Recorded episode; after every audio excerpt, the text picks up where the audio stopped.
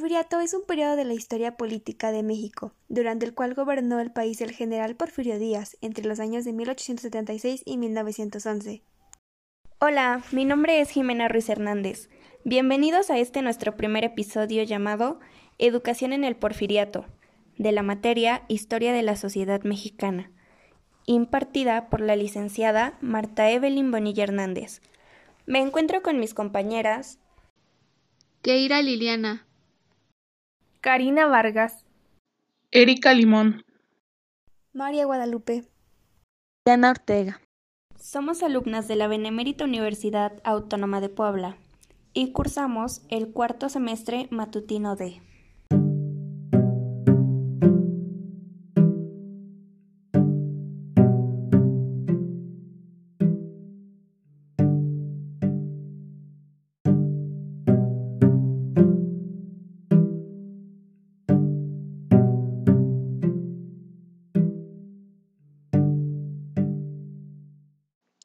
El porfiriato es una época de grandes contrastes que se caracteriza por la bipolaridad al momento de debatir si este periodo fue más malo que bueno o viceversa. Sí, Erika, además se calcula que durante esta época vivían en México 15.2 millones de habitantes, donde el 71% vivían en zonas rurales, el 58% tenía 14 años o menos, Dato muy importante si es que hablamos del alcance que podía tener la educación en ese entonces. Y el 81% de la población adulta era analfabeta.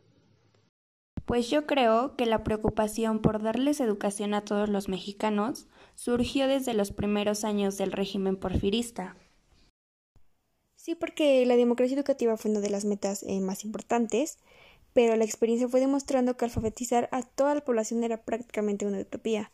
Los mayores triunfos se obtuvieron en la calidad, no en la cantidad. Fueron más niños a la escuela, pero el índice de alfabetismo apenas aumentó. Además, se introdujo la pedagogía moderna. Se crearon y multiplicaron las escuelas normales. Se ofrecieron carreras técnicas a los obreros y la educación superior alcanzó una época de oro. En el año de 1867 se había promulgado la Ley Orgánica de Instrucción Pública, con una influencia positiva, en la que se quedaba asentada que la educación tenía que ser gratuita y obligatoria, sin contener ninguna doctrina religiosa.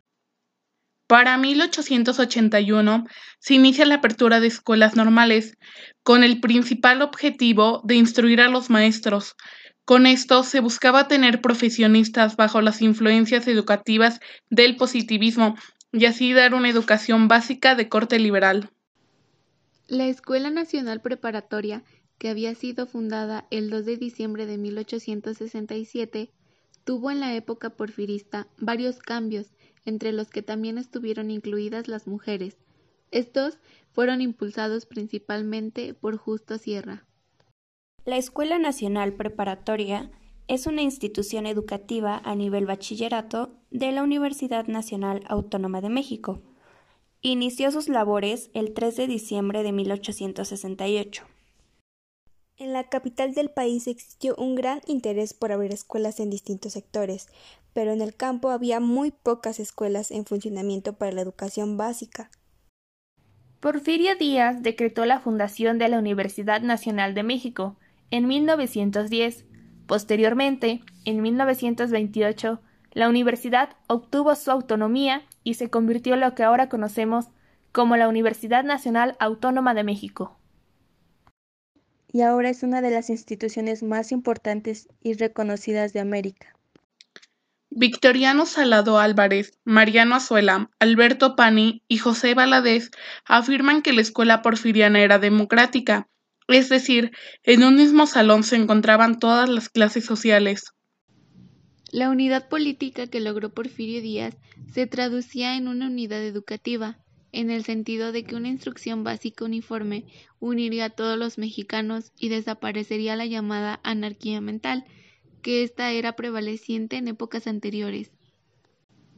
La unidad política que logró Porfirio Díaz se traducía en una unidad educativa, en el sentido de que una instrucción básica uniforme uniría a todos los mexicanos y desaparecería la llamada anarquía mental, que esta era prevaleciente en épocas anteriores.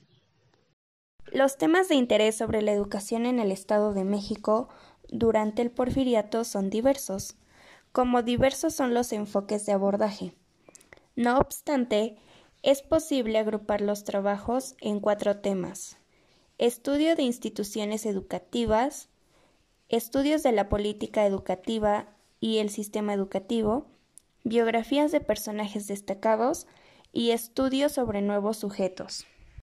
El Estado tomó como una de sus principales metas la democracia educativa y a partir de entonces se empezó a estigmatizar la educación, anteriormente reservada a los pedagogos teóricos. Por otra parte, la Revolución Industrial inglesa creó la necesidad de preparar hombres instruidos en los diversos oficios para que participaran en las sociedades que rápidamente se industrializaba. El segundo Congreso de Instrucción de 1890 tenía como obra más importante la organización de la educación preparatoria, bajo la adopción del método científico de carácter positivista. Dichos congresos dieron la pauta para generar lo que se conoce como el origen de la pedagogía mexicana. Podemos decir que la base de la educación actual se gestó en esos años, que van de 1876 a 1910. Sin embargo, la obtención de un título no garantizaba ni mayores sueldos ni mejores oportunidades. Joaquín Barrada, quien fue ministro de Justicia e Instrucción de 1882 a 1901, realizó congresos con el objetivo de reunir pedagogos, intelectuales y maestros, con el propósito de que dichos congresos ayudaran a plantear un proyecto renovado para la educación.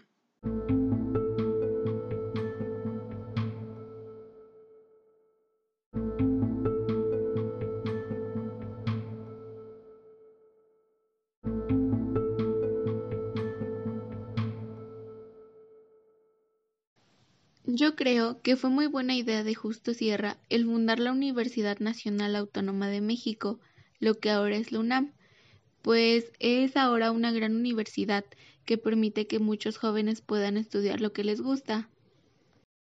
Así es, la Escuela Normal para Profesores se inauguró el 24 de febrero de 1887 en la calle cerrada de Santa Teresa, hoy licenciado Verdad. Concurrió el presidente de la República, general Porfirio Díaz, acompañado de su gabinete y del honorable cuerpo diplomático. Contó con una escuela primaria anexa y un jardín de niños. Por otro lado, el plan de estudios que había de regir la flamante institución constaba de 49 cursos, distribuidos en cuatro años, lo que constituía un excesivo recargo de trabajo para los alumnos.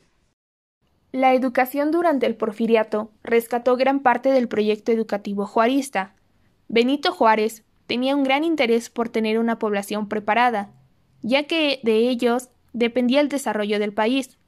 En este sentido, la política de Porfirio Díaz retomó parte de las iniciativas y le dio impulso a muchas instituciones creadas en el gobierno de Benito Juárez.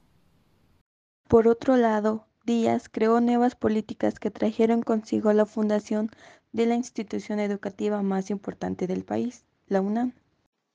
La preocupación por darles educación a todos los mexicanos, como lo mencionamos antes, surgió desde los primeros años del régimen porfirista.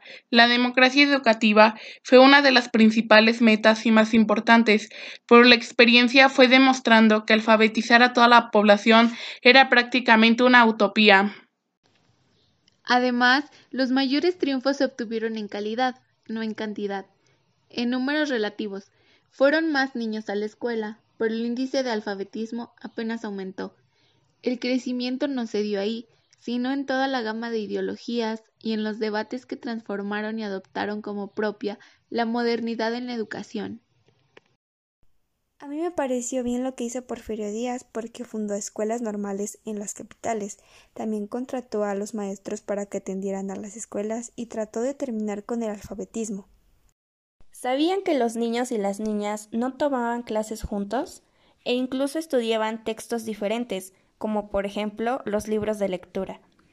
Existían muy pocos jardines de niños, y la primaria se dividía en elemental de primero a cuarto grado y superior quinto y sexto. Si todos los mexicanos aprenden lo mismo, afirmaba Porfirio Díaz, tenderán a actuar de la misma manera. A pesar de que la capital de la República era el centro cultural por excelencia y servía de ejemplo para el resto de la nación, los cánones educativos no fueron impuestos, sino dialogados por representantes de todas las entidades en cuatro congresos de instrucción. Y también cada estado fue adoptando sus metas y sus planes educativos según lo permitieran los recursos económicos y lo establecieran las prioridades regionales. El tema de la educación durante el porfiriato es importante para todos, ya que formó gran parte de la historia.